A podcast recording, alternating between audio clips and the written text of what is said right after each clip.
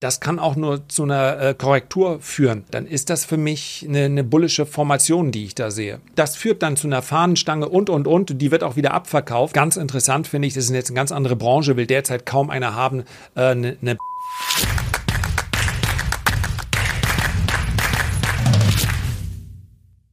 Servus Leute und herzlich willkommen in einem brandneuen Video auf meinem Kanal. Mein Name ist Mario Lochner und ich bin heute zurück mit einem sehr spannenden Gast. Er führt selber erfolgreich zwei YouTube-Kanäle zum Thema Investieren und Trader. Er ist natürlich auch erfolgreicher Trader und hat sich an der Börse ein Vermögen aufgebaut. Herzlich willkommen, Lars Erichsen. Freut mich, Mario. Langes her. Langes her, Lars. Ja, freut mich, dass du endlich, haben wir es geschafft, endlich zu Gast bist auf meinem Kanal. Und heute haben wir einiges zu besprechen. Wir wollen natürlich über Aktien und die Börse sprechen und auch vielleicht darüber, ja, wovon du gerade die Finger lassen würdest. Jetzt habe ich gesehen, auf deinem tollen Kanal hast du vor kurzem ein Video gemacht mit dem Titel Magische Formel. Aktien steigen weiter.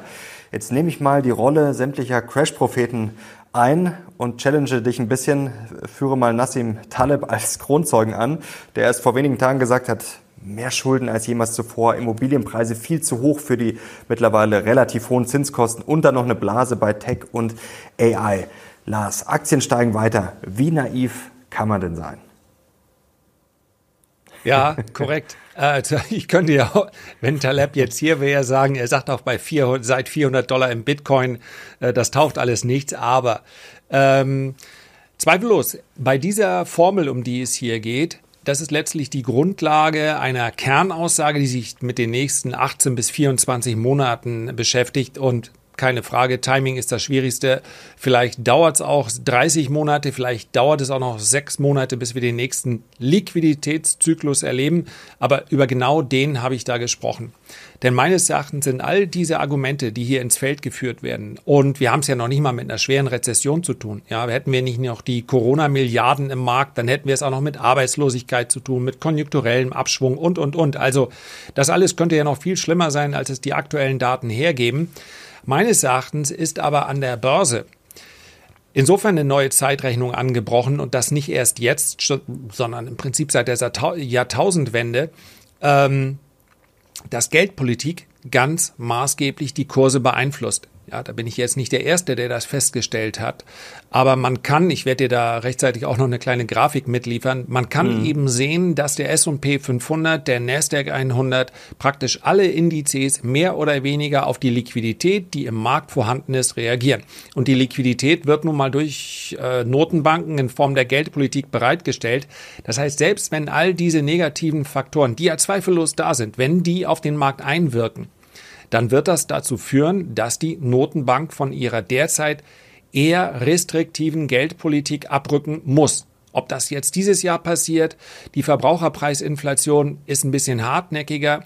Wahrscheinlich nicht. 2023 bin ich jetzt kein ganz großer äh, Bulle, aber ich glaube eben, es wird passieren. Und äh, unter dem Aspekt bleibe ich bullisch und ich glaube, dass wir einen großen Liquiditätszyklus sehen. Der dauert in der Regel ein bis zweieinhalb Jahre und damit einhergehend werden Aktien dann steigen. Bei der Liquidität ist ja auch ganz wichtig, worauf man schaut. Denn da gibt es ja viele Horrorgeschichten seit letztem Jahr, seit dann QT natürlich äh, ins Gespräch kam oder ins Laufen kam. Dann natürlich die rasant steigenden Zinsen. Trotzdem, äh, wenn man sich das Ganze mal anschaut, ist ja immer noch viel Liquidität da, oder? Die Netto-Liquidität jetzt dann nochmal durch die Bankenkrise, weil viele zeigen dann immer diese Charts, M2, ja gut, ist sozusagen gesunken, aber man muss ja erstmal auf die Gesamtmenge schauen und auch mal schauen, wie viel davor reingepumpt wurde. Also wie schätzt du die Liquidität insgesamt ein? Denn da sagen ja viele, oh, die Liquidität äh, ist äh, quasi schlecht oder so schlecht wie schon seit langem nicht mehr. Also kurzfristig kann das durchaus noch den, den Markt belasten. Er ist ehrlicherweise ja auch ein bisschen bullischer, als wir das vielleicht alle, und da nehme ich mich gerne mal mit ins Boot. Also, wer hat nicht gesagt, das Jahr 2023 wird richtig schwierig? Es gab kaum mhm. einen Analysten, der gesagt hat, macht euch mal keine Sorgen, das erste Quartal wird super und das zweite ist auch noch ganz okay. Also, da lagen ja alle falsch. Ähm, ich denke aber schon, dass derzeit noch zwei Kräfte gegeneinander arbeiten. Die USA müssen sich neu refinanzieren, geben also Anleihen, ja, ich schätze mal drei bis 350 Milliarden dürfen wir mhm. erwarten. Die Kasse war ja quasi leer nach dem Haushaltsstreit. Auf der anderen Seite absorbiert aber die Fed einen Großteil der Liquidität momentan noch wieder. Denn Paul will nun mal, also Jerome Paul will nicht der neue Paul Volcker werden, der dann die zweite inflationäre Welle hat nicht kommen sehen. Das alles wird den Markt negativ beeinflussen. Und natürlich ist am Aktienmarkt nicht das Schlechteste, was dir passieren kann, dass so wie jetzt Kurse mal seitwärts laufen, sondern das kann auch nur zu einer äh, Korrektur führen. Deswegen ist das auch keine Aussage hier, kauft jetzt Aktien und in zwei Jahren seid ihr alle reich. Ich glaube nur, dass insbesondere die Sorge, und du hast ja eingangs über die Crash-Propheten gesprochen, diese Sorge, dass um uns herum die Welt unsicherer wird, dass all diese Risikofaktoren irgendwann mal dazu führen müssen, dass alles zusammenbricht, was das alles dann auch immer sein wird, dass das viele Menschen davon abhält, zu investieren, weil sie sagen, oh, das muss ja irgendwie den Aktienmarkt dann auch heimsuchen. Das lässt sich aber in der Vergangenheit schlicht und einfach so nicht äh, belegen. Ja, wir haben natürlich einzelne Ereignisse, die den Aktienmarkt immer mal wieder negativ beeinflussen, die ja dann auch zum Crash geführt haben. Aber das waren ja praktisch nie Sachen wie der demografische, die demografische Entwicklung spricht dafür, dass es abwärts geht. Äh, politisch wird in Brüssel und in Berlin sowieso nichts richtig gemacht. Solche Faktoren beeinflussen den Aktienmarkt ja nicht negativ, sondern führen dann am Ende des Tages dazu, dass eben die Fed Liquidität bereitstellen muss. Und wem das ein bisschen ungesund vorkommt, welcome to my world. Ich glaube auch, dass das am Ende des Tages diese Entkopplung des Aktienmarktes von den wirtschaftlichen Fundamentaldaten, das ist vielleicht auf eine gewisse Art und Weise eine ungesunde Entwicklung, aber nicht, weil man jetzt sagt, naja, irgendwann musste mal ganz großer Armageddon an der Börse kommen, sondern vielmehr, weil wir beide in Aktien investieren und dann auch noch 10 bis 15 Prozent der Menschen mehr, die mehr, weit mehr als 50 Prozent, ja, wir haben so 20 bis 25 Prozent, die vielleicht investieren könnten, um die kümmern wir uns mhm. ja, aber nicht so richtig wollen aber ein Großteil aller will ja gar nicht an der Börse investieren, weil sie nicht investieren können, weil nichts übrig äh, bleibt. Und all diejenigen, die werden dabei brutal abgehängt, keine Frage. Das, glaube ich, ist ein, Problem. Aber das ist eben kein äh, Problem der, der Börse, sondern es ist ein gesellschaftliches Problem. Und von daher, ich kann diese, diese äh, mangelnde Zuversicht oder das, was da auf alles auf uns zukommt, was immer wieder dort besprochen wird, das kann ich verstehen, aber das sind halt Extremszenarien. Mhm. Und an der Börse geht's dann, das mag man finden, wie man will, meist ziemlich rational zu. Und die Fed wird nachlassen in dem Moment, wo sie sagt, okay, jetzt ist die Situation in Anführungszeichen schlecht genug, jetzt ist auch der Arbeitsmarkt belastet und alle Aussichten die sind ja derzeit eher düster. Ja, der ISM, der Einkaufsmanager-Index in den USA sinkt und sinkt und sinkt. Die Lage in China ist nicht besonders gut. Das heißt also, die restriktive Geldpolitik hält vielleicht noch drei Monate an, vielleicht auch noch sechs Monate. Aber wenn wir uns die Zinserwartung beziehungsweise die Inflationserwartung für das nächste Jahr anschauen, dann komme ich nicht umhin zu sagen, äh, es wird dann, äh, vielleicht sind zwei Prozent äh, Inflation auch zukünftig wieder das, woran wir uns gewöhnen müssen. Aber die Vorstellung, dass wir jetzt äh, jahrelang mit einer restriktiven Geldpolitik zu tun haben, die, da fehlt mir wirklich die Fantasie. Das ist ja das Problem, was viele auch immer haben. Das siehst du vielleicht auch in den Kommentaren nach dem Motto, es ist doch alles so schlecht und hier in meiner Stadt sperren die ganzen Läden zu und das ist doch irgendwie pervers oder verrückt, dass die Börse oder die Aktienkurse dann steigen. Also deine These ist sozusagen, es sieht eigentlich nicht wirklich gut aus. Wir haben eine Tonne von Problemen. Es werden auch viele Sachen schlechter, aber man hat eigentlich fast eine Pflicht zu investieren, weil die Liquidität im Zweifel, wenn es noch schlechter wird oder weiterhin schlechter, die Liquidität wird besser. Und ja, so, so ein bisschen so ein Crack-Up-Boom, so die Richtung, oder? Wenn ich das richtig verstehe. Ja, auf eine gewisse Art und Weise schon. Man muss sich ja auch anschauen, wer, wenn wir jetzt mal die großen Tech-Aktien nehmen, die die Relle dieses mhm. Jahr ganz wesentlich bestimmt haben. Äh, Nochmal, ich, komm, ich kann diese Bauchschmerzen durchaus verstehen. Und mhm. dass sich ganz viele auch angesprochen äh, fühlen von diesen, von diesen Bedenken, das kann ich auch alles nachvollziehen. Aber wenn wir uns die Werte anschauen, die wirklich gut gelaufen sind, diese Rallye auch ganz maßgeblich beeinflussen, dann sind doch deren Produkte nicht wirklich davon beeinflusst. Denn es war immer schon die 10, 15 Prozent, und das sind dann global betrachtet, selbst wenn wir nur die Industrieländer nehmen, eben auch schon ziemlich viele Konsumenten, die gesagt haben, okay, ich kaufe mir ein neues iPhone, ich brauche die Nvidia-Chips für, äh, fürs Gaming. Ich weiß, wovon ich rede. Mein Sohn hat gesagt, alle anderen sind derzeit Opfer, die das nicht haben. Oder ähm, diese, dieser Megatrend KI. Das waren immer schon die 10, 15 Prozent, die so finanziell potent waren, dass sie sich das leisten konnten und die beeinflussen ganz maßgeblich natürlich auch den Aktienmarkt mit ihren Investments. Und ja, wir haben momentan eine Phase, in der, das sehen wir auch so im Private Equity Bereich, in dem die äh, Investitionstätigkeit eher gering ist. Aber äh, das liegt natürlich auch an den Zinsen. Ja, wenn du äh, Kapital einsammeln musst zu 6, 7 Prozent und bei den Tech-Aktien oder Tech-Unternehmen aus der zweiten Reihe, die werden wohl eher 11, 12, 13 Prozent bezahlen oder neue Aktien ausgeben, dann ist das alles ein belastender Faktor. Aber man muss die Frage ja letztlich beantworten, glaube ich, kann ich mir ein Szenario vorstellen, in dem die äh, Zinsen im nächsten Jahr in zwölf Monaten immer noch bei vier oder fünf Prozent äh, stehen oder in 24 Monaten. Und wenn man sich dann anschaut, wie hoch der Refinanzierungsbedarf der Staaten, praktisch sämtlicher EU-Staaten ähm, und ganz sicherlich auch der USA und selbst Chinas sind mit ihren riesigen Infrastrukturpaketen, dann muss man sich die Frage stellen, wie wahrscheinlich ist das, dass die sich dann äh, permanent zu einem Zins von vier oder fünf Prozent refinanzieren? Das ist praktisch ausgeschlossen. Und wenn nicht, das heißt also, wenn die Zinsen nicht maßgeblich sinken, dann bedeutet das, man wird Inflation zulassen. Und das wiederum würde dann bedeuten, dass du erst recht auf Asset-Klassen setzen musst, auf Sachwerte. Mhm. Ja, nehme jetzt mal pauschal die Aktien, Gold, bei Immobilien wäre ich ein bisschen äh, kritischer. Aber äh, das Umfeld muss halt nicht rosig sein. Das war auch in der Vergangenheit nicht so, damit Aktien steigen. Und letztlich wehre ich mich damit, mit diesen Aktieninvestments gegen all das drumherum, was zweifellos dann an meinem Vermögen nagt. Wäre es vielleicht nicht sogar besser, wenn die Zinsen in einem Jahr noch ja, hoch sind oder vielleicht sogar noch genauso hoch wie heute? Denn die These der Bären ist ja immer, ja, wenn die Zinsen fallen, dann werdet ihr euch alle umschauen, denn dann ist irgendwas passiert, was wahrscheinlich nicht so gut ist. Zum Beispiel eine Rezession oder die Bankenkrise flammt wieder auf oder irgendwas anderes.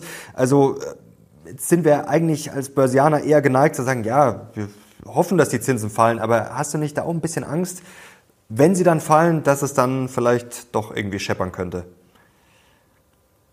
Also der, der, äh, in der Vergangenheit konnte man das ja durchaus beobachten, dass mhm. Börsen sich positiv entwickelt haben in die Erwartungshaltung sinkender Zinsen und dann bei den ersten Zinsschritten mhm. nach unten erstmal ausgeatmet haben. Das kann also durchaus sein. Und meine, äh, deswegen habe ich auch meine, meine sehr bullisch klingende These ja auch insofern äh, nicht zeitlich ganz eng zugeordnet, ich, ich, finde das Jahr jetzt auch nicht so einfach, insbesondere für einen aktiven Anleger. Also du konntest Nvidia, Microsoft und noch ein paar andere Aktien kaufen. Bei allen anderen hattest du das Nachsehen. Da ist also letztlich, ja, da war vielleicht sogar der ETF-Anleger im Vorteil. Schön, wenn er noch einen Nasdaq 100 ETF hatte, weil der einfach das abgezeichnet hat, was es dieses Jahr gab. Also, dass die nächsten Monate schwierig werden und dass wir sicherlich auch Korrekturen sehen, das gehört voll äh, mit dazu. Aber ich finde, wenn wir nur jetzt auf Tech-Werte schauen und auf den Nasdaq 100, dann ist das für mich eine, eine bullische Formation, die ich da sehe. Und wenn wir, wir dürfen ja nicht vergessen, das, was AI-Hype genannt wurde, und den Bewertungen nach ist es wahrscheinlich ein Hype, hat stattgefunden, und das ist durchaus bemerkenswert, ein Tech-Hype in einer Phase, in der wir es mit äh, hohen Zinsen zu tun haben wenn, vielleicht haben wir auch eine Zweiteilung des Aktienmarktes. Also vielleicht sind wirklich Industriewerte, Bankenwerte, Versicherungswerte, die jetzt davon profitieren, dass die Zinsen einigermaßen hoch sind. Insbesondere Banken und Versicherungen mhm. sollten ja viel stärker davon profitieren. Also man muss sich fragen, wie schwach werden die wohl sein, wenn die Zinsen wieder sinken. Das sind für mich nicht so besonders interessante Branchen, die Bankenbranchen. Versicherungen, Rückversicherer kommen eigentlich immer ganz gut zurecht. Aber ähm, das kann schon durchaus noch äh, äh ruppig sein. Nur wenn ich mich frage, okay, was ist mein Ziel für das Jahr 2025, vielleicht noch in das Jahr 2026, dann gehe ich davon aus und die, die Kloppe hole ich mir dann gerne ab, wenn es anders sein sollte. Dann sieht mein Szenario aus, dass da der Nasdaq 100 deutlich über 20.000 Punkten steht. Jetzt bist du ja auch erfahrener und erfolgreicher Trader. Du hast gerade schon anklingen lassen, du siehst da eine bullische Formation. Vielleicht kannst du es noch ein bisschen ausführen, denn wir hören ja ständig, äh, oh, das ist alles überkauft und spätestens jetzt muss es dann ja mal den Rücksetzer geben. Und du hast es auch schon angesprochen, die fehlende Marktbreite, dass nur wenige Aktien gelaufen sind. Ist das auch eher bullisch oder ähm, ist es, wie viele sagen, oh, das ist ja auf ganz tönernen Füßen? Absolut. Also ich würde mich viel wohler fühlen, wenn wir nochmal eine Korrektur von fünf bis zehn Prozent im Nasdaq 100 sehen. Jetzt rein mhm. unter technischen Aspekten. Wir sind wirklich weit gelaufen und die fehlende Marktbreite, das fehlende Fundament ist eindeutig eine, stell dir mal vor, Nvidia gibt eine äh, Gewinnwarnung raus bei den nächsten Quartalsergebnissen und äh, Microsoft kann nicht liefern. Äh, dann allein das aufgrund ihrer Gewichtung äh, wird dann dazu führen und der Volatilität in den Aktien, ähm, dann hätten wir schon die Korrektur von fünf bis zehn Prozent. Sowas kannst du zweifellos nicht ausschließen, ja. Dass dann Anleger, die vielleicht ziemlich früh reingekommen sind, da dann auch mal Gewinne mitnehmen. Also, mhm. ja, unter taktischen Aspekten wäre mir ein Rücksetzer äh, sogar ganz lieb. Aber wir haben in der Vergangenheit auch immer wieder erlebt, du machst das auch schon eine ganze Reihe, man kann, irgendwann sagt dann einer, okay, das ist ja die ganz große Rallye. 20, 30 Prozent später. Äh, und dann sagst du ja, stimmt. Und wir haben ganz lange darüber nachgedacht, äh, wann kommt denn endlich die Korrektur? Und äh, ich bin zum Teil investiert, bin, habe aber auch noch einen erheblichen Teil, also ich spreche jetzt über den aktiven Handel, äh, in der mhm. langfristigen Anlage habe ich keine Cashquote. Ähm, da möchte ich gerne noch den Rücksetzer sehen. Und ich wünsche ihn mir auch, weil ich dann noch mal ein paar Sachen ein bisschen günstiger kaufen kann. Gilt im Übrigen auch für Bitcoin. Wir haben ja wieder eine recht enge Korrelation von Bitcoin zum, äh, zu den Tech-Werten. Also äh, gern genommen, wenn er denn kommt, der, der Rücksetzer. Und den Bewertungen nach ist das so. Ja, ich, ich gebe nur zu bedenken, der Markt ist ja jetzt nicht in einer euphorischen Stimmung.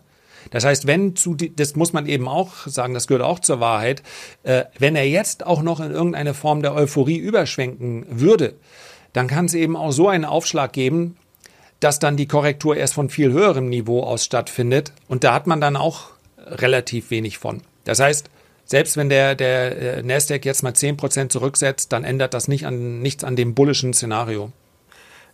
Jetzt hast du schon ein bisschen vorweggenommen, meine nächste Frage. Wenn man es psychologisch betrachtet, also die Wall Street war ja letztes Jahr eher bearish. Ähm, du hast vorher auch schon schön gesagt, wer hat sich denn vor diesem Jahr hingestellt und gesagt, oh, das wird super?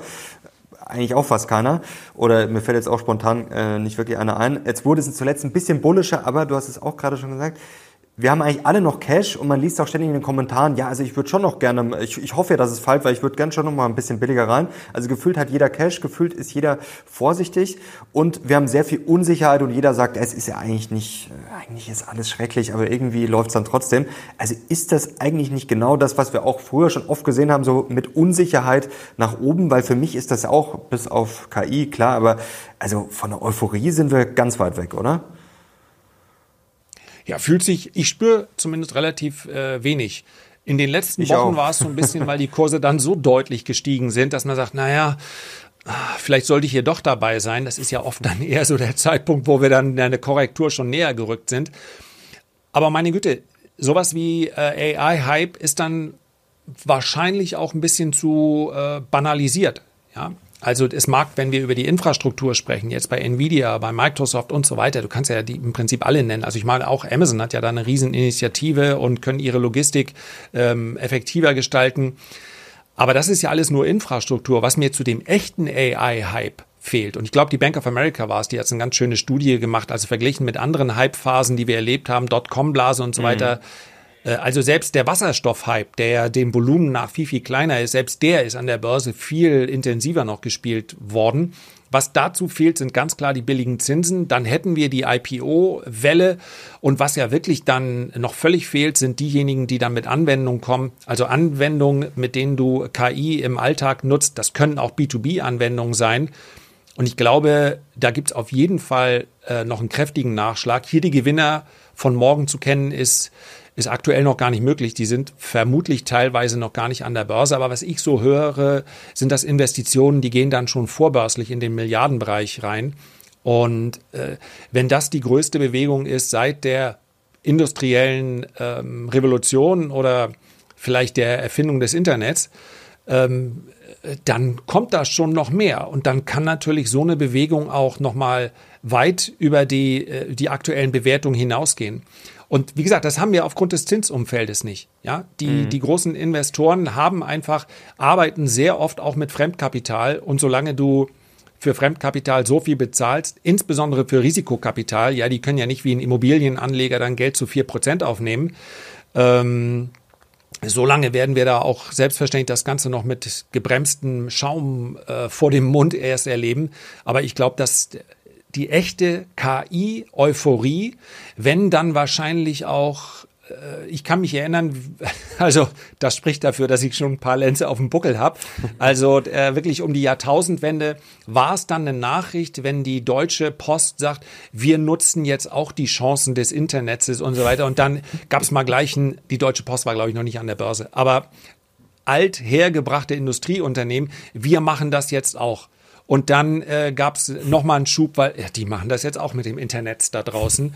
Und das werden wir erleben, quer durch alle Branchen. Also die, die, die möglich, wenn die Industrie als Ganzes, wir nehmen jetzt mal einfach alles das, was nicht äh, Big Tech ist, wenn die sagen, wir können im Schnitt unsere Margen um zweieinhalb Prozent steigern durch den Einsatz von künstlicher Intelligenz, dann sind das ja Billionen von Börsenwerten, die dort mhm. geschaffen werden.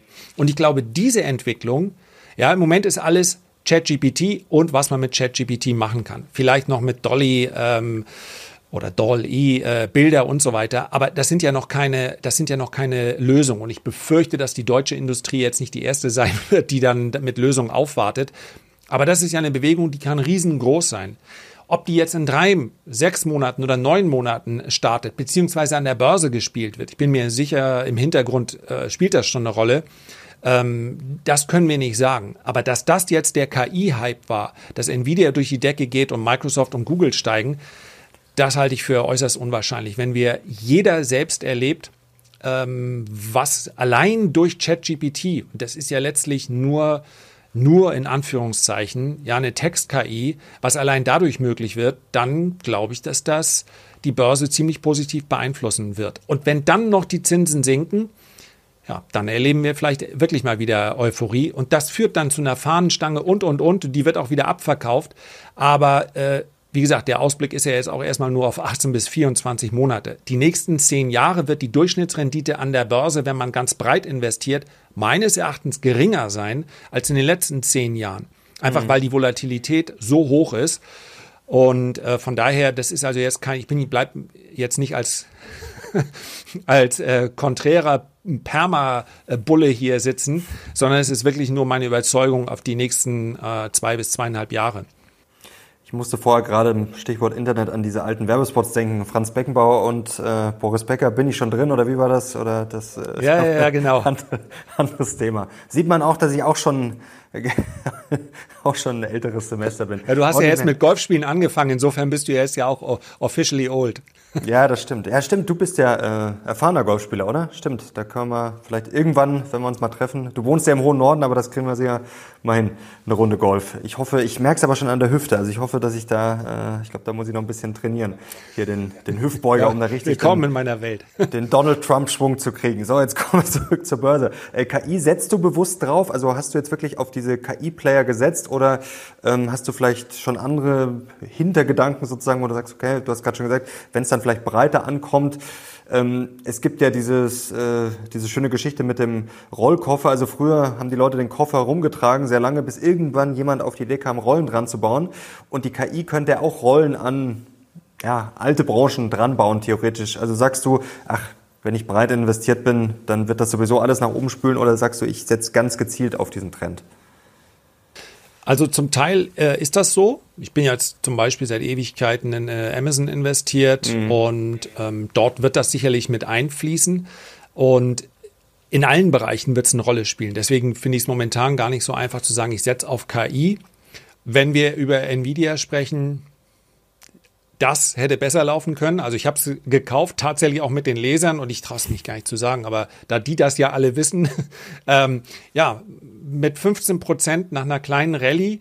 Ähm, Bewertung war ja eh schon sehr hoch und sie war mhm. tatsächlich mhm. auch hoch. Ich sage nicht, wo ich sie verkauft habe, aber das ist mal schön an mir vorbeigegangen, aber volle Lotte. Äh, und tatsächlich muss man ja sagen, 200 Prozent höher ist die Aktie immer noch hoch bewertet, aber nicht höher als zwölf Monate vorher, weil halt mhm. halt die Ergebnisse so gut ausgefallen sind. Und ja, das habe ich ähm, äh, nicht so besonders gut gemacht. Und ansonsten bin ich ja äh, in einigen Werten investiert, die jetzt auch ganz gut mitgelaufen sind, langfristig. Aber jetzt kurzfristig so, ein so ein Wert wie, ja, es gibt ja noch nicht so viele reine AI-Werte. Mhm. Also ähm, eine Unity Media finde ich ganz interessant. Das ist, die ist jetzt auch momentan ist aber jetzt wirklich sehr, sehr gut gelaufen. Glaube allein mhm. 40 Prozent nach der Ankündigung von der äh, Apple-Brille. Das ist halt der, die, wenn man so will, die Infrastruktur für, für Gaming-Entwickler. Da fließt das sicherlich auch mit, mehr, mit ein. Aber das sind natürlich sehr spekulative Positionen. Also äh, das, ich finde immer Sekt oder Selters, Hop oder Top hört sich immer so an, als ob man eine Münze werfen würde. Aber fairerweise muss man ja sagen, ein Wert, der um 80 Prozent fallen kann oder in kürzester Zeit um 40 oder 50 Prozent steigt, ist dann spekulativ. Dementsprechend keine Riesenpositionen im Portfolio. Und äh, es gibt auch andere AI-Werte, so wie C3 AI, bei denen mhm. ich das Geschäftsmodell für monströs teuer halte. Nichtsdestotrotz äh, haben die alles relativ interessante Ausbruchsformationen und ähm, können dann auch durchaus weiterlaufen. Also ich, ich käme nicht auf die Idee, irgendwas, wo jetzt AI dran steht, äh, shorten zu wollen, um von fallenden Kursen zu profitieren. Aber so die, die äh, ganz offensichtlichen AI-Aktien, das ist für mich Wahrscheinlich werden dann, wird die Berichtssaison kommen, wo dann ganz viele aus der Old Economy auch sagen, okay, wir setzen das jetzt ein, wir erhöhen mhm. unsere Marge um. Und natürlich gibt es ein paar Kandidaten, über die man da nachdenken kann. Logistik ist immer ein extrem spannender Bereich, weil es extrem teuer ist. Also wenn man da dann nur leichte Verbesserungen äh, hinbekommt oder auch in der Produktion, dann macht das schon viel aus. Aber äh, ansonsten ist jeder, der breit investiert ist, momentan auch in AI investiert. Die Frage ist ja auch, ich habe vor kurzem auch ein Video gemacht, äh, UBS-Studie, jetzt muss man immer vorsichtig sein mit diesen Studien, aber gerade solche Branchen, die vielleicht nicht so hohe Margen haben, wie zum Beispiel sagen wir Handel, die sehr personalintensiv sind. Jetzt werden natürlich nicht über Nacht die ganzen äh, Leute gefeuert werden, das wollen wir auch nicht hoffen, aber da ist ja auch Potenzial nach oben, oder? Du hast es gerade gesagt, wenn dann auf einmal heißt, oh, wir haben jetzt die Marge verdoppelt oder sehen in zwei, drei Jahren eine Margenverdopplung, das könnte schon sportlich werden. Welche Branchen hast du denn noch so auf dem Zettel, wo du sagst, ähm, die finde ich gerade für die nächsten Jahre spannend? Also fairerweise muss man ja dann dazu sagen, die, äh, die Branchen, die heute so das äh, Handelsblatt, ich weiß nicht, ob der Artikel frei ist, aber na, mit der Zeit werden sie dann alle frei, hat, glaube ich, heute Morgen die 50 Berufe sich angeschaut, die mehr oder weniger am stärksten beeinflusst werden mhm. durch diese Entwicklung. Und ähm, die, da waren natürlich einige, wo es auf der Hand lag. Ja, also so repetitive Aufgaben, wo du sagst, das, das kann jemand, ganz viel im Callcenter wird ziemlich sicher jemand machen können, der billiger ist, äh, wenn man ihn einmal programmiert hat. Und also ob uns all diese Entwicklungen jetzt gefallen oder nicht, spielt dabei ja keine Rolle. Das ist, wie gesagt, eine, eine gesellschaftliche Frage. Über sowas wie, mhm. das Fass wollen wir nicht aufmachen, aber über, wahrscheinlich wird man in zehn Jahren über bedingungsloses Grundeinkommen schon nicht mehr reden, weil du gar keine andere Wahl hast. Ja, weil du natürlich nicht jeden einfach da umschulen kannst und auch nicht jede Dienstleistung dann noch so brauchen wirst. Aber wenn man sich diese Berufe anschaut, dann äh, sieht man dort, wo diese Berufe sehr häufig stattfinden, ja, gerade im äh, Dienstleistungsbereich, wo es momentan noch viele Menschen braucht. Da ist die Börse dann vielleicht auch zynisch, aber da ist natürlich erhebliches Einsparpotenzial. Und wenn du überlegst, wie Big Tech reagiert hat auf die Entlassung, auch das ist nun mal Börse. Wenn du 100.000 mhm. äh, Leute weniger in Lohn und Brot hast, dann erhöht sich deine äh, Marge zweifellos. Das ist an nicht Dauer, kein dauerhafter Kurstreiber, weil es logischerweise dann auch in der Bewertung mit drin ist, nachdem die News dann verarbeitet wurde. Aber ähm, Handel absolut rund um die Dienstleistung, Logistik, alles, was sehr personalintensiv ist und wo das Personal vielleicht ja auch erstmal effektiver arbeiten kann. Ja, die müssen ja nicht alle sofort auf der Straße sitzen. Überall dort ergibt sich natürlich erhebliches äh, Potenzial dann zur Einsparung und äh, zur Verbesserung der Marge. Gerade Banken und Versicherungen stehen da auch, ähm, also ich will das jetzt gar nicht äh, hypen, ich bin auch bei, du hast vorher auch schon gesagt, ich bin jetzt auch keiner, der in Banken investiert, aber da ähm, gibt es auf jeden Fall bei vielen Studien auch viel Einsparpotenzial. Also wird auf jeden Fall spannend. Ähm, welche Aktie hast Ist du denn? Ist die Frage, wenn ich das ganz kurz, ja. ähm, ich habe äh, ich kann Ross und Reiter nicht nennen, weil dann der Reiter Ärger bekommt. Aber ich äh, bin mir gar nicht sicher, ob ich es schon mal irgendwo erzählt habe. Es ging also um eine äh, große deutsche Bank, die eine Beratungsagentur ähm, erst angestellt und dann auch wieder äh, gefeuert hat, beziehungsweise den Auftrag entzogen hat, weil die Ergebnisse das bezog sich jetzt äh, auf, einen, auf einen bestimmten Bereich der Bank. Ja, also mhm. Roland Berger geht nicht hin und sagt, was macht die Deutsche Bank, was könnt ihr besser machen, sondern es ist dann sehr viel spezifischer. Aber die Ergebnisse waren dann so eindeutig im Sinne von ähm, wo könnten wir überholt werden? Und die Antwort war, nein, da seid ihr schon lange überholt, nur, etwas überspitzt formuliert, ihr habt es jetzt noch nicht gemerkt. Und wenn wir uns die gerade im Bereich der äh, Fintech-Unternehmen anschauen, also natürlich, ich meine, unsere Generation ist, was das angeht, vermutlich sind wir dann die Alten. Aber für was nehmen wir denn? Ich weiß nicht, wann du das letzte Mal bei deiner äh, Filialbank warst und an den Schalter gegangen bist und gesagt das weiß hast, ich auch nicht mehr. Äh, schönen guten Tag, könnten Sie mich hier mal beraten? Ich hätte da was anzulegen. Also ähm, all diese Bereiche, das wird, da bin ich mir eben nicht so sicher, ob die Banken davon profitieren werden. Also einige werden profitieren, aber ich glaube, es werden unglaublich viele Institute äh, verschwinden, zu denen, die eh schon alle gegangen, gegangen sind. Und dann könnte man böse sagen, macht das äh, Commerzbank 8.0 unser neues Zukunftskonzept. Vielleicht sind sie mittlerweile auch. Also ich habe es mir die Commerzbank jetzt nicht explizit angesehen. Aber ich glaube, also wenn ich mir die Generation meiner Kinder anschaue, die haben 0,0 Kontakt zu einer Hausbank. Die haben natürlich ein laufendes Konto, das könnte aber überall sein. Das könnte auch nur die App sein. Und wenn wir über die Geldanlage für meine Kinder sprechen, dann ist das auch nur eine App. Äh, es ist nicht schwer zu erraten, wo das ist. Das ist auch keine Empfehlung. Aber die haben, die haben, da braucht es den persönlichen Bezug nicht. Ja, und dass da ein Berater im, äh, äh, dich dann sich mit dir hinsetzt an den Tisch und jetzt wollen wir uns mal anschauen, wie sieht ihre finanzielle Zukunft aus. Das ist, das wird alles komplett und zu 100 Prozent wegfallen. Und ich glaube auch, dass die Versicherung ja, heute hast du vielleicht noch den Eindruck, du hast denjenigen, mit dem du dort sprichst. Und ich glaube, auch persönliche Ansprechpartner äh, bleiben interessant. Wenn aber der nicht persönliche, also die, wenn der Chatbot letztlich das Gleiche liefert, die gleichen Informationen, und zwar mhm. ohne, dass er die Augenbrauen hebt, sondern er weiß, entweder er gibt dir das beste Produkt zu dem verfügbaren Preis und du gehst davon aus, das wird mir diese KI liefern, dann wirst du auch darauf verzichten, auf diese persönliche Nähe und so weiter, die jetzt noch eine Rolle spielt. Und das, ich selber auch habe das auch gerne. Ja, ich habe da auch gerne mit jemandem, mit dem ich spreche. Aber wenn ich am Ende des, wenn wir annehmen, und das ist ja vielleicht auch eine Gefahr, ähm, Wikipedia ist letztlich auch kein, kein Lexikon, sondern Wikipedia sind auch Einträge. Trotzdem gehen die allermeisten Menschen davon aus, dass was bei Wikipedia steht, äh, ist richtig.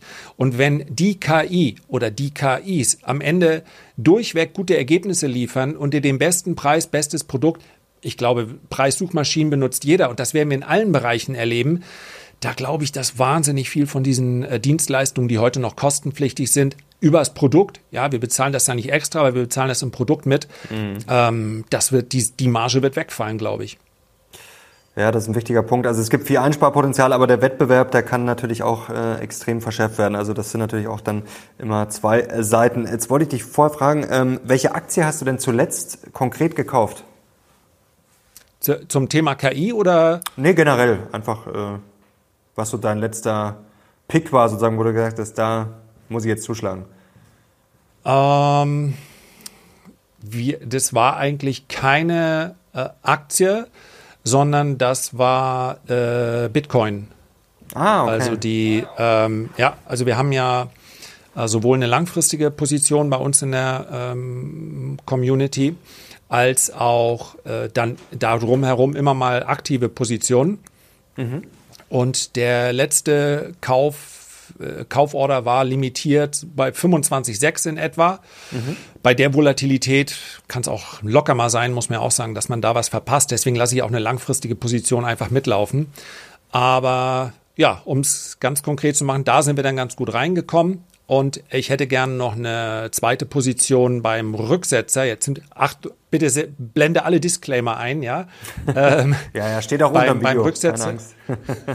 okay. Also ein Rücksetzer in Richtung 28,7, äh, den haben wir jetzt, Stand jetzt noch nicht gesehen, würde ich gerne auch nochmal kaufen. Und erste Zielzone wäre dann so um 33.000 und darüber hätte ich es gern bis Mitte 40.000. Wir sind ja hier bei Wünsch dir was, ne? Das also langfristig glaube ich, dass wir höher stehen. Ja, danke. Okay. Also ganz kurzer das, das nur noch mal, um mich hier als ja, bitte. Also Leute, nochmal ganz wichtig, keine Anlageberatung, auch wenn es unter dem Video steht. Lars und ich sprechen hier einfach nur darüber, ja, was wir mit unserem Geld machen. Das dient nur zu Informationszwecken und was ihr daraus ableiten solltet oder wenn ihr daraus was ableiten solltet, dann ist das natürlich auf euer eigenes Risiko. Nochmal der Vollständigkeit halber. Ähm, Nachfrage dazu, bist du von Bitcoin fundamental überzeugt oder ist das für dich einfach nur ja, ich sage es mal ganz plump, Spekulationsobjekt, um Gewinne mitzunehmen? Also es sind äh, hm, das schließt sich vielleicht nicht mal aus. Also ich glaube, dass am Ende des Tages äh, Revolutionen selten vom Finanzmarkt ausgehen. Also ich gehöre nicht zu denjenigen, die sagen, wir brauchen Bitcoin, weil sich dann die Welt verändert. Ich finde den Grundgedanken dahinter äh, sehr, sehr gut, dass es eben mhm. keine, keine ähm, Organisation ist, die das Ganze verwaltet. Aber äh, ich bin in Bitcoin immer investiert gewesen äh, in, mit dem Wunsch und in der Hoffnung, damit Rendite zu machen. Ganz klar. Und die, äh, ich bin da ja auch schon ein bisschen länger äh, investiert. Und da sind wir bei der Liquidität. Ja, die, die Korrelation von äh, der globalen Notenbankliquidität ist zu keiner Assetklasse so hoch wie bei Bitcoin. Bei allen Risiken. Man bezahlt das mit dem Risiko, dass zumindest bis vor kurzem man vielleicht noch darüber nachdenken musste, äh, vielleicht führt Regulierung auch so weit, dass man es nicht halten darf. Wer konnte mhm. das ausschließen bei all dem, was drumherum äh, in diesem üblen Graumarkt so passiert ist? Keine Frage. Ich glaube, dass das Risiko, und das ist wahrscheinlich einer der fundamentalen Gründe dafür, dass Bitcoin jetzt zuletzt gestiegen ist, jetzt deutlich sinkt.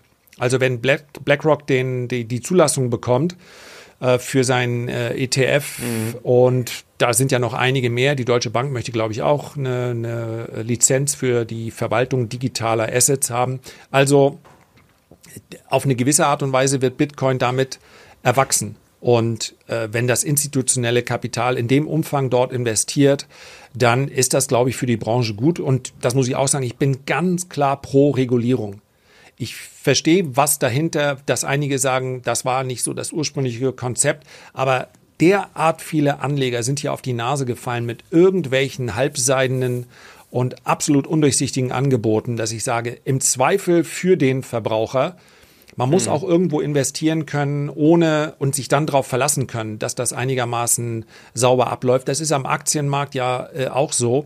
Und von daher, das ist also, ich halte Regulierung sogar für wichtig und am Ende des Tages auch für, für positiv für äh, Bitcoin. Ja, bei dem Großteil aller Altcoins bin ich auch nicht investiert und stelle auch nach wie vor in Frage, ob es äh, die tatsächlich braucht. Aber für Bitcoin bin ich äh, einigermaßen äh, bullish.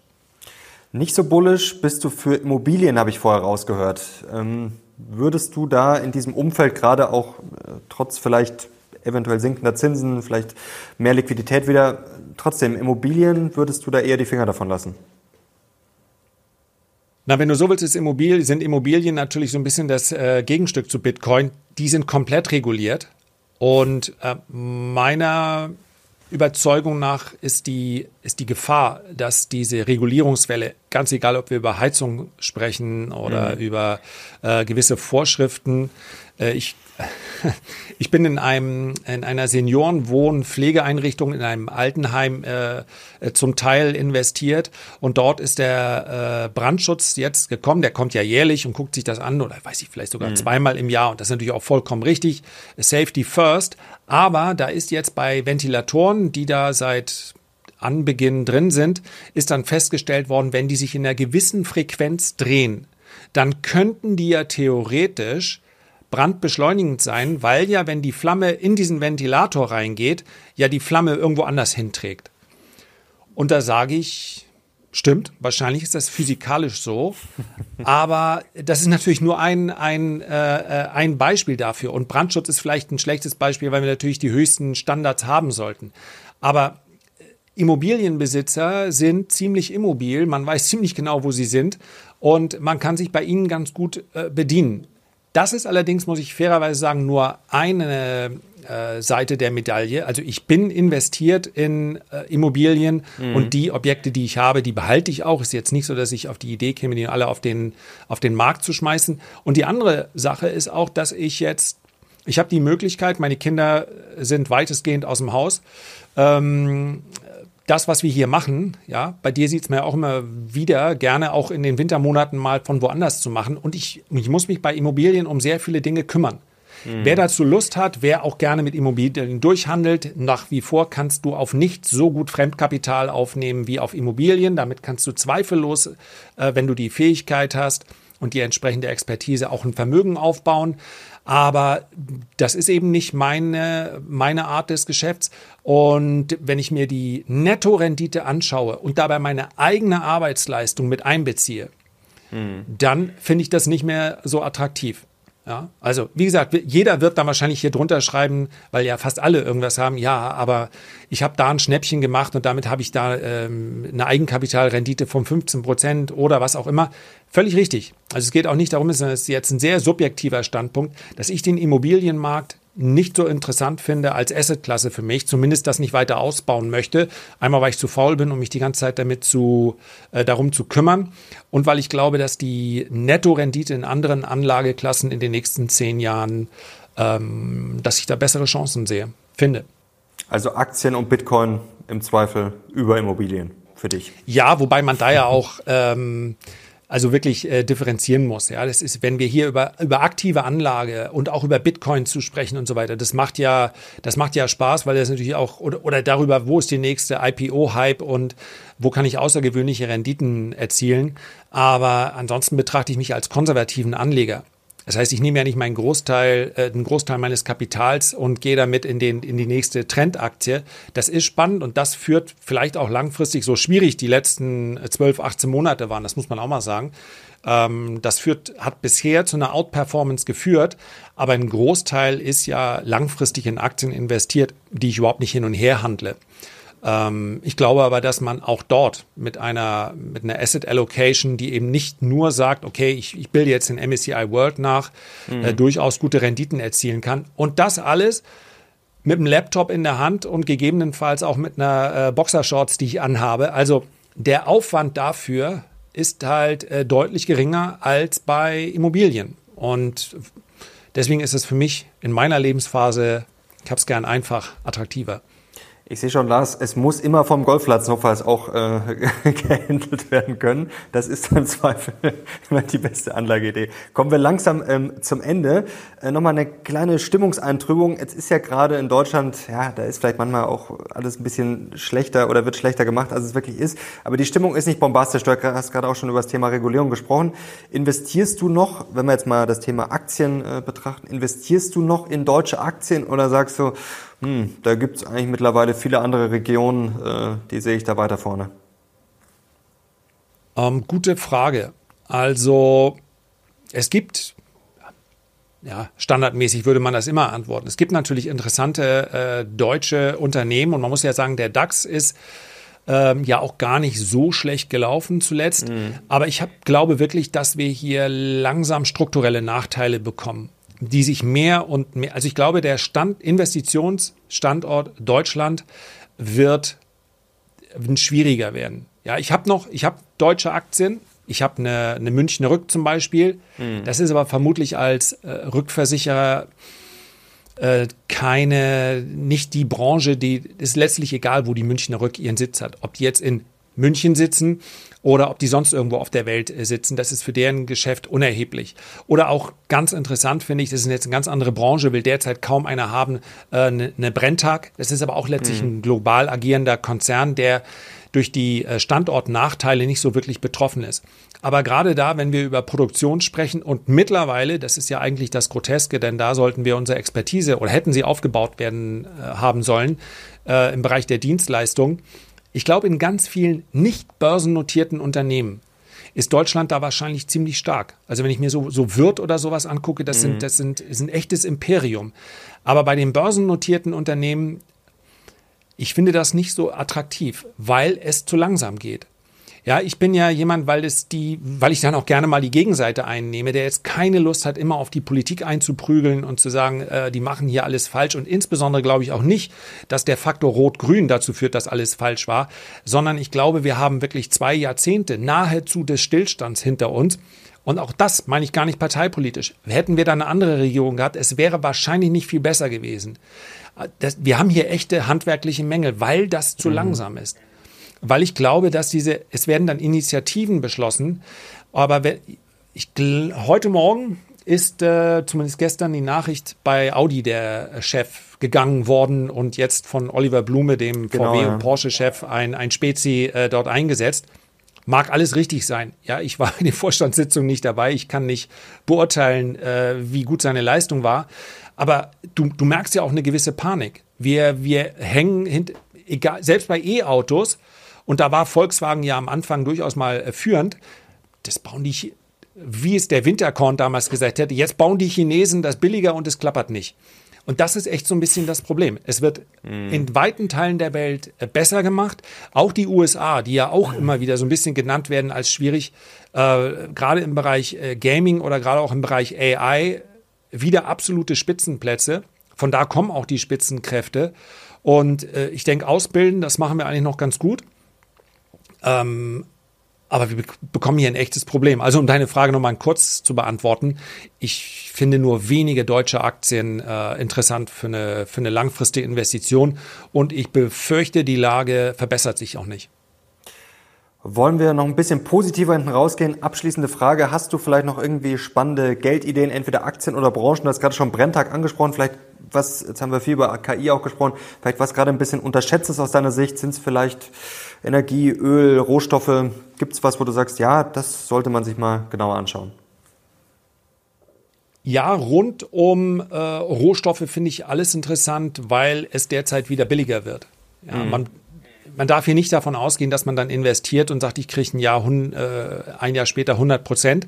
Aber die, dieser, dieser viel zitierte und von allen von uns vermutlich auch häufiger verwendete Begriff, dieser Superzyklus, der ist meines Erachtens äh, überhaupt nicht vorbei. Mhm. Weil die Investitionstätigkeit massiv zunehmen wird, auch in den neuen Technologien und gerade auch in grünen Technologien, ob einem das jetzt gefällt oder nicht.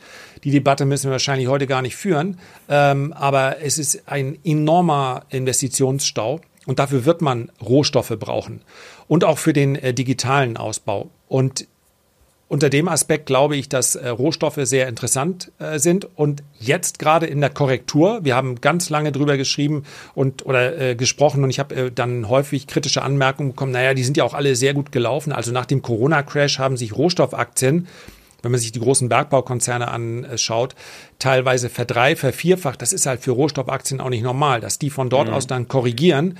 Das ist Normalität, aber aus meiner Sicht ist das auf Sicht von äh, äh, zwei bis drei Jahren absolut eine Kaufgelegenheit.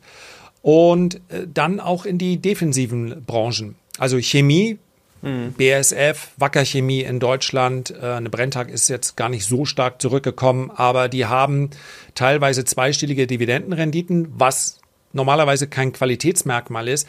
Wenn man aber sagt, dass äh, das natürlich etwas ist, was immer durch zyklische Tiefs mal durchläuft und sich in den nächsten zwei, drei Jahren, ja, selbst wenn sich, wenn sich eine, eine und das ist keine Empfehlung, ich bin weder in BASF noch in Wackerchemie investiert, aber Flackerchemie sehe ich gerade hier rechts, aber ich hoffe, das stört nicht das Licht. Alles gut. Ähm, weißt du, dann, äh, wenn solche Aktien dann nur leicht positiv laufen oder man sagt, sie fallen zumindest nicht weiter und ich bekomme dazu dann noch äh, jährlich zehn Prozent Dividende, dann kann das natürlich auch eine ganz attraktive Spekulation sein. Und Rohstoffe allgemein äh, finde ich interessant.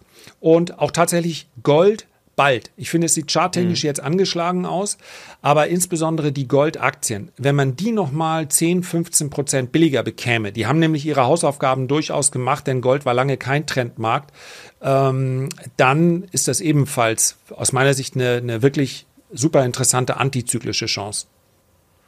Lars, das hat großen Spaß gemacht. Herzlichen Dank dir. Danke dir, Mario.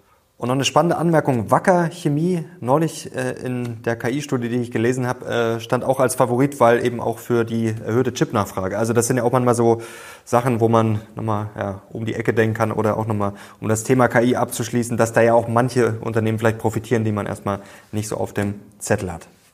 Ja, ja, cool. Plus, plus glaube ich, aktuell 9,7 Prozent äh, Dividende. Also das ist sportlich. Äh, äh, der Totalverlust erscheint dann eher unwahrscheinlich. Aber wichtig, nochmal keine Anlageberatung. Der Vollständigkeit halber. Lars, herzlichen Dank. Das hat großen Spaß gemacht. Ich hoffe, ihr schaut auch bei Lars auf seinem Kanal vorbei. Kann ich euch nur empfehlen. Verlinke ich natürlich auch unten in der Videobeschreibung. Danke euch fürs Zuschauen und ich würde sagen, wenn ihr uns zweimal auf dem Golfplatz irgendwann sehen wollt, dann Daumen hoch und in die Kommentare schreiben. Danke dir, danke euch. Wir sind jetzt raus. Bis zum nächsten Mal. Ciao.